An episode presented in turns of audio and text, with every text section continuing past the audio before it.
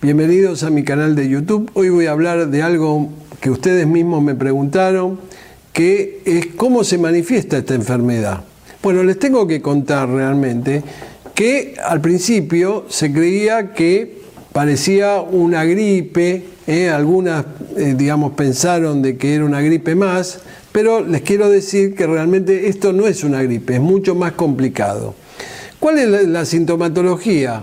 Bueno, a través del tiempo y a través de que pasó en los distintos países, este virus y esta enfermedad, que es multifacética, multiforme, digamos así, porque empezó diciendo, bueno, ¿qué, qué síntomas tenían las personas leves?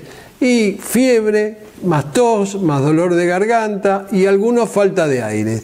Obviamente los pacientes moderados o inclusive graves eh, aparece una neumonía y muchas veces una neumonía crítica con fallas de distintos órganos que llevan a la muerte. Tiene una letalidad más alta que la gripe común.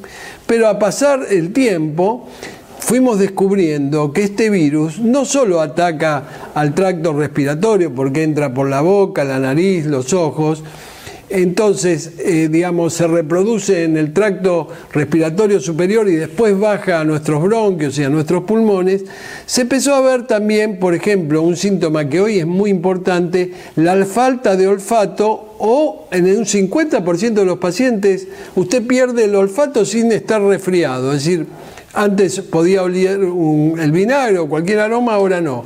Otro síntoma, la falta del gusto. Y después empezaron a describir un montón de síntomas. Síntomas dermatológicos, tipo un rash tipo sarampión, algunos tipos de, de sabañones en las manos, en los pies.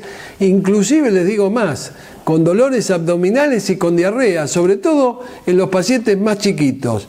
Así que frente a cualquier síntoma y a veces sin fiebre, hay que consultar al médico porque hoy se sabe que no necesariamente todos los pacientes desarrollan temperatura y sí pueden tener alguno de, otros, de estos síntomas.